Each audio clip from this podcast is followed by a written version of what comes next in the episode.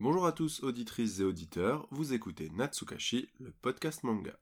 Et je profite du premier épisode de l'année pour vous souhaiter une excellente année 2024. Certains diront qu'on a jusqu'au 31 janvier, donc je suis toujours dans les temps. Année au cours de laquelle je vous souhaite de pouvoir vous épanouir avec plein de chouettes lectures et projets tout en étant en bonne santé, ainsi que vos proches, parce que ça a beau être une phrase extrêmement cliché, c'est ça au final le plus important.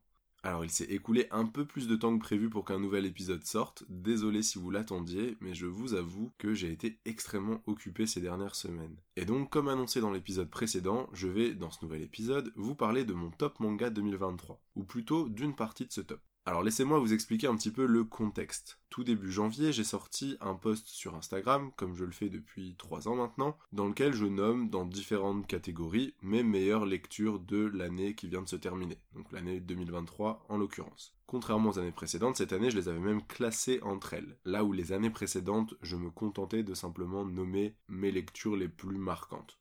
Mais voilà, un post Instagram, ça ne laisse pas forcément énormément de place pour s'exprimer, donc j'avais prévu, via Natsukashi, de revenir sur ces tops en vous expliquant un peu, pour chaque œuvre, pourquoi je l'avais trouvée si qualitative, au point de la mettre dans mon top. Mais après coup, j'ai un peu hésité à faire cet épisode parce que finalement, le post Instagram, il a marché, correctement, on va dire, mais finalement pas mieux qu'un, entre guillemets, bête post euh, haul mensuel. Je me demandais donc si ça vous intéressait vraiment. Je vous avais donc expliqué un petit peu la problématique en story en vous demandant via un sondage si vous souhaitiez ou non que je sorte un tel épisode euh, dans le podcast Natsukashi parce que la préparation de ce genre d'épisode elle est extrêmement chronophage étant donné que dans mes différents tops on retrouve pas moins d'une trentaine d'œuvres différentes.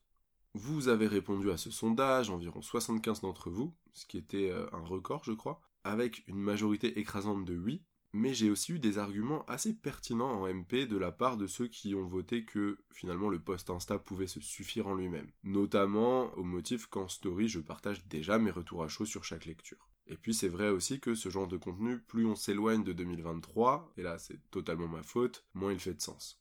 Finalement, j'ai décidé de vous proposer ce contenu, mais partiellement, c'est-à-dire en ne revenant que sur une catégorie du top dans un premier temps, pour que la préparation soit un petit peu moins chronophage, cette catégorie, c'est celle des meilleures séries que j'ai lues en 2023, mais dont la parution a démarré avant 2023. Donc, on n'est pas sur les nouveautés de cette dernière année. J'ai choisi cette catégorie parce que je trouvais ma sélection vraiment hétérogène. Franchement, oui, c'est des titres euh, extrêmement différents et je pense que chacun peut y trouver son compte. Et en plus, je me suis dit que d'une certaine façon, ce serait peut-être un peu plus intéressant que de parler des nouveautés de l'année 2023 parce que finalement vous en avez déjà entendu parler dans plein de posts différents de plein de créateurs de contenu. Et en fonction de vos retours sur cet épisode, je vous parlerai soit des autres catégories, notamment des meilleures nouveautés ou des meilleures fins de série par exemple de 2023 dans un prochain épisode, ou alors on pourra aussi parler totalement d'autres choses. Et ça, ça reste à définir. Dernière précision, si vous trouvez ça un peu étrange que j'ai commencé par parler des nouveautés 2024, donc dans l'épisode précédent, avant de conclure 2023 avec ce top, la raison est simple en fait, c'est vrai que j'adore le plus tôt possible me projeter sur les sorties de l'année à venir. Par contre, je suis incapable de bloquer une sélection annuelle avant que l'année soit terminée parce que j'aime à croire en fait que jusqu'au bout, je suis pas à l'abri d'une belle surprise. Alors trêve de bavardage, comme d'habitude j'ai fait une introduction extrêmement longue, c'est parti pour la présentation de mes lauréats pour ce qui est de mes découvertes en 2023 de séries dont la parution en France a démarré avant 2023. Tout ça après le jingle.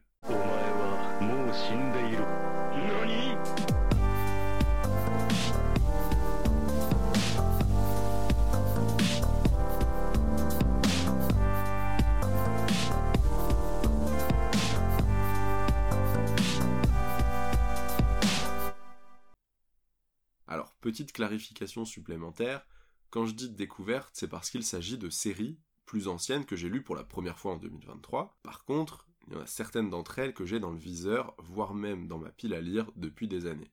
Avant toute chose, je voulais quand même vous citer quelques mentions honorables, qui ont été de très bonnes lectures également en 2023, mais qui échouent, on va dire, aux portes de la sélection finale. On a d'abord A Journey Beyond Even, un chouette titre post-apo dont on a pas mal parlé en 2023 suite à la sortie de l'anime. Également, L'Oiseau d'or de Keynis, un titre à mettre entre toutes les mains qui parle notamment de sexisme et de femmes qui tentent de devenir autrices dans l'Angleterre du 19e siècle alors que c'est un privilège qui est réservé aux hommes. Troisième mention honorable avec Plus haut que le ciel, un titre impactant sur cette fameuse période historique au Japon qui est celle de l'après-deuxième guerre mondiale, à la suite des bombardements atomiques. Mention honorable également pour Valse à trois sœurs, un excellent titre de tranche de vie où on suit trois sœurs au travers de petites scénettes de leur quotidien. Je voulais également vous parler de Level E, le titre de Togashi complètement déjanté qu'il a dessiné entre Yu Yu Hakusho et Hunter Hunter.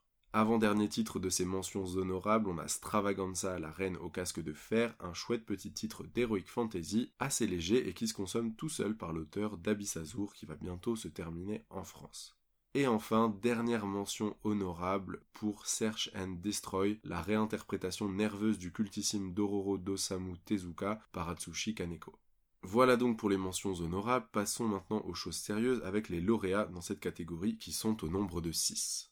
En sixième position, j'ai placé le titre La sorcière aux champignons, un shoujo fantastique et de suspense de Tachibana Higuchi, publié chez Glénat. La série est en cours avec 5 tomes au Japon et 4 en France. L'autrice est connue chez nous pour la série L'Académie Alice, un shoujo des années 2000 terminé en 31 volumes.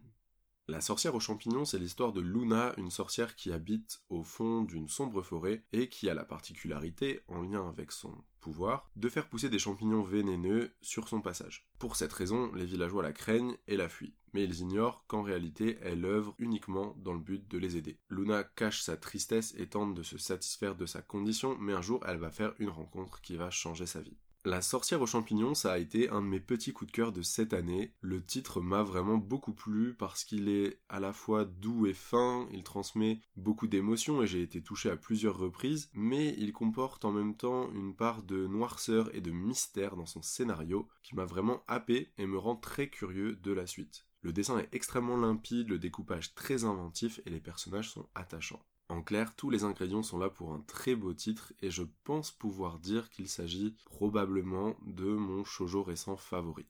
En cinquième position de ce top, on retrouve Primal Gods in Ancient Time, un seinen fantastique et d'aventure de Kenji Tsurubushi, un auteur dont c'est la première œuvre parue chez nous. Le titre est donc publié chez Vega Dupuis en France, il est en cours avec 5 volumes, et pour ce qui est du Japon, il est également toujours en cours avec 6 tomes actuellement sortis.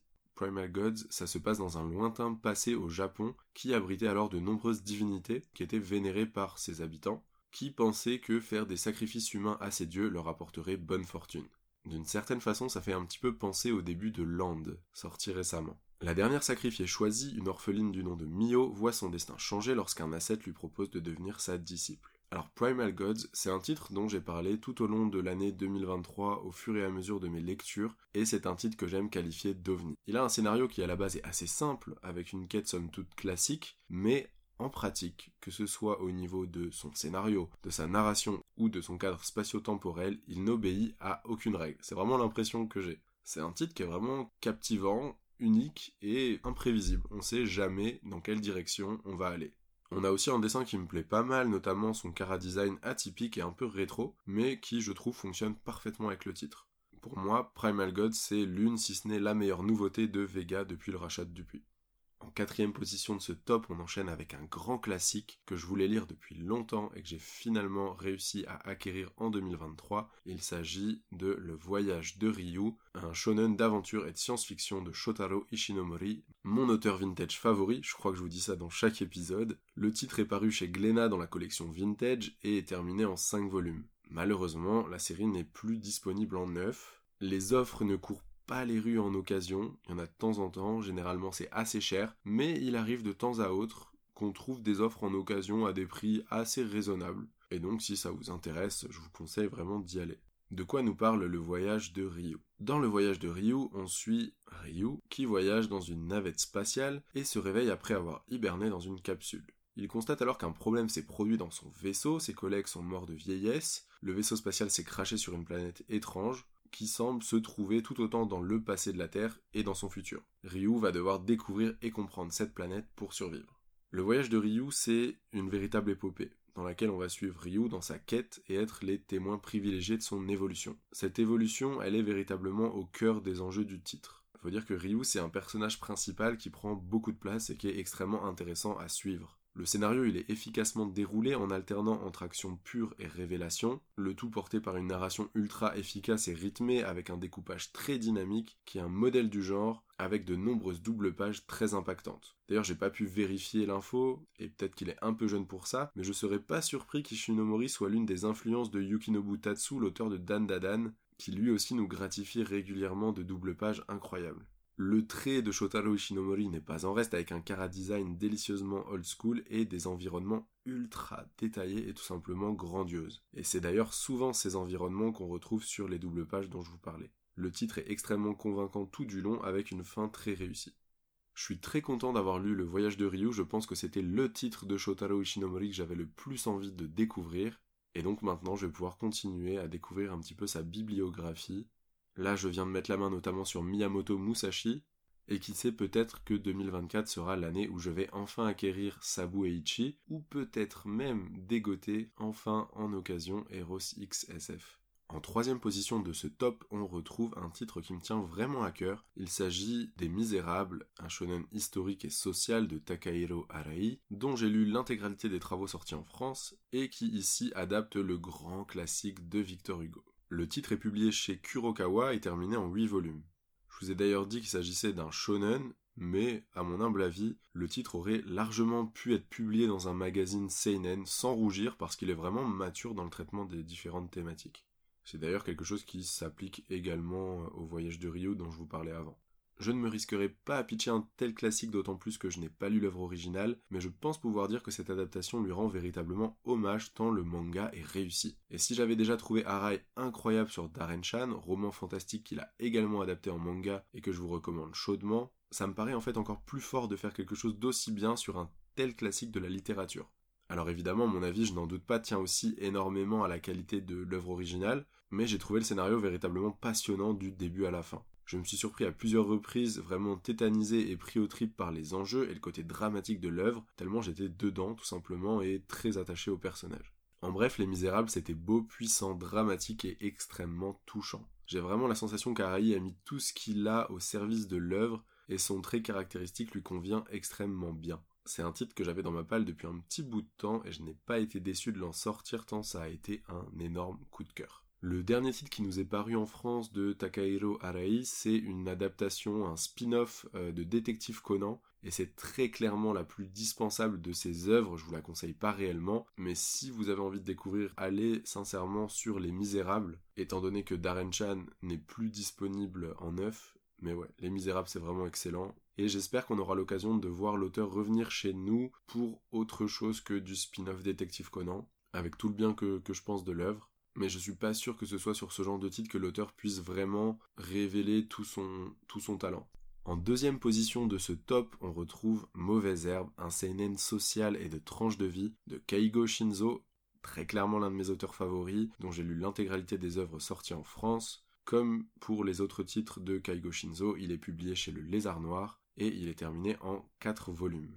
Mauvaise Herbe, c'est un titre qui démarre par une descente de police dans une maison close, miteuse, était maquillée en salon de massage. Et en fait, un lieutenant de police va rencontrer une lycéenne fugueuse qui lui rappelle sa propre fille aujourd'hui décédée. À peine raccompagnée chez elle par la police, la jeune fille va disparaître à nouveau pour fuir les coups de sa mère abusive. Notre lieutenant va donc partir à sa recherche et essayer de l'aider en dépassant un petit peu le cadre de ses fonctions, avec tous les problèmes que cela peut engendrer.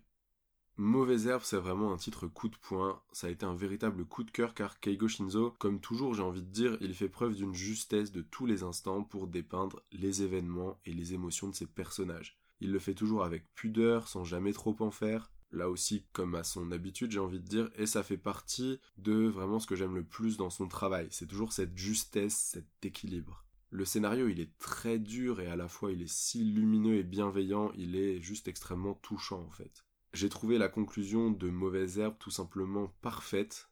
Elle est vraiment douce amère, pas toute rose, mais finalement ça convient si bien à ce titre parce qu'elle n'est pas non plus totalement déprimante. Encore une fois, cet équilibre, ce talent de Kaigo Shinzo. Et j'ai très clairement lâché ma petite larme dans le dernier volume, ce qui est assez rare pour être signalé. Donc ouais, sincèrement, si vous ne connaissez pas encore le travail de Kaigo Shinzo, foncez le découvrir. Vous ne le savez peut-être pas encore, mais vous en avez sûrement besoin.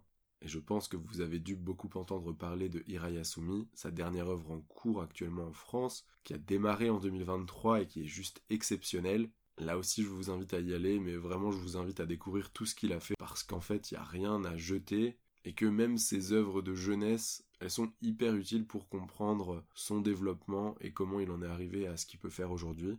Donc ouais, Kaigo Shinzo, plus que jamais, c'est vraiment un de mes auteurs préférés et je suis très très fan de son travail. Après des propos si élogieux, vous vous demandez peut-être quel titre est capable de truster la première place devant Mauvaise Herbe. Bon alors très clairement le classement il n'a pas été évident à faire, mais dans la version finale, le titre que j'ai placé en première position n'est autre que Basara de Yumi Tamura, un shoujo d'aventure et de romance, de la part de cette autrice donc que j'aime aussi énormément et dont je possède l'intégralité des œuvres sorties en France, à savoir Basara, Seven Seeds et Don't Call It Mystery, qui est en cours de parution et sur lequel j'ai quelques volumes de retard en termes de lecture, tout simplement parce que le rythme de sortie des volumes chez Noeve Graphics n'est pas du tout compatible avec le genre de l'œuvre un petit peu enquête, etc., qui fourmille de détails. Donc voilà, je préfère attendre qu'on avance un petit peu avant de tout lire d'une traite.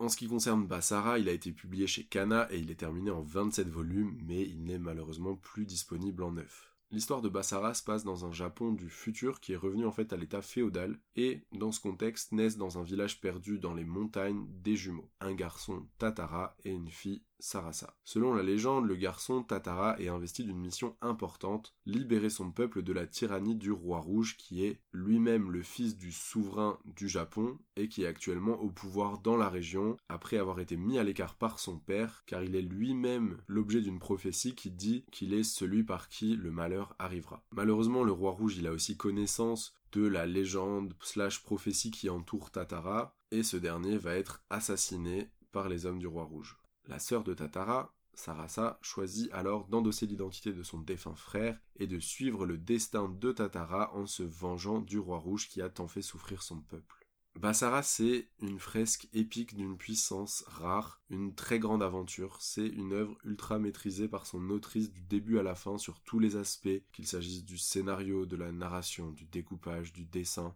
qui, quand bien même il est atypique et peut ne pas plaire, est pour moi très maîtrisé on a des développements, que ce soit du point de vue du scénario ou des personnages qui sont passionnants, une tension dramatique extrêmement présente et efficace qui nous fait passer par de nombreuses émotions. C'est très clairement ma lecture de l'année qui m'a fait passer par le plus d'émotions en fait. Yumi Tamura, elle complexifie peu à peu les enjeux, les relations entre ces personnages et tout finit par s'entrecroiser avec brio. Comme je vous le disais, il y a vraiment beaucoup de moments impactants qui m'ont pas laissé indemne et qui laissent vraiment des traces indélébiles sur l'œuvre jusqu'à sa dernière page parce qu'il continue en fait à avoir des conséquences qu'on n'aurait pas imaginées au départ euh, tout au long de, l'histoire. En bref, Bassara, ça a été un immense coup de cœur, et très clairement, si vous le voyez un jour en occasion à un prix décent, et que ce que j'ai pu vous dire vous intéresse, n'hésitez pas, allez-y. D'autant plus que c'est très très rare de le trouver aujourd'hui à un prix décent. À titre d'exemple, je viens de voir une offre passer sur Le Bon Coin pour l'intégrale de la série à 380 euros. Ça pique un peu mais franchement je ne pense même pas que ce soit la pire des offres que j'ai pu voir récemment. Et voilà, c'est tout pour mon top. Cet épisode, il sera un petit peu plus court que les précédents, et je sais pas si c'est un point positif ou un point négatif. N'hésitez pas à me le dire si vous préférez de manière générale des épisodes un petit peu plus courts, ou si ça vous dérange pas trop d'avoir des épisodes euh, assez longs. Les deux derniers faisaient 45 minutes chacun quand même. Donc c'est tout pour ce quatrième épisode de Natsukashi. Si l'épisode vous a plu, n'hésitez pas à me faire un retour c'est extrêmement important en fait de faire des retours parce que via ce format podcast, c'est pas toujours évident d'avoir des, feedbacks sur ce qu'on fait. Donc n'hésitez pas à me faire des retours sur Instagram notamment principalement, mais également sur YouTube parce que je poste aussi les podcasts sur YouTube maintenant. Vous pouvez évidemment également me laisser un commentaire via votre application de podcast si celle-ci le permet, mais je sais que c'est pas toujours le cas. N'hésitez pas non plus à partager le podcast, à me suivre sur les réseaux sociaux, vous connaissez la chanson, et je vous rappelle que je suis principalement actif sur Instagram. Nous, on se retrouve bientôt pour un nouvel épisode dont le thème dépendra en partie de vous, comme je vous l'expliquais en intro. En attendant, prenez soin de vous, et je vous dis à la prochaine. Ciao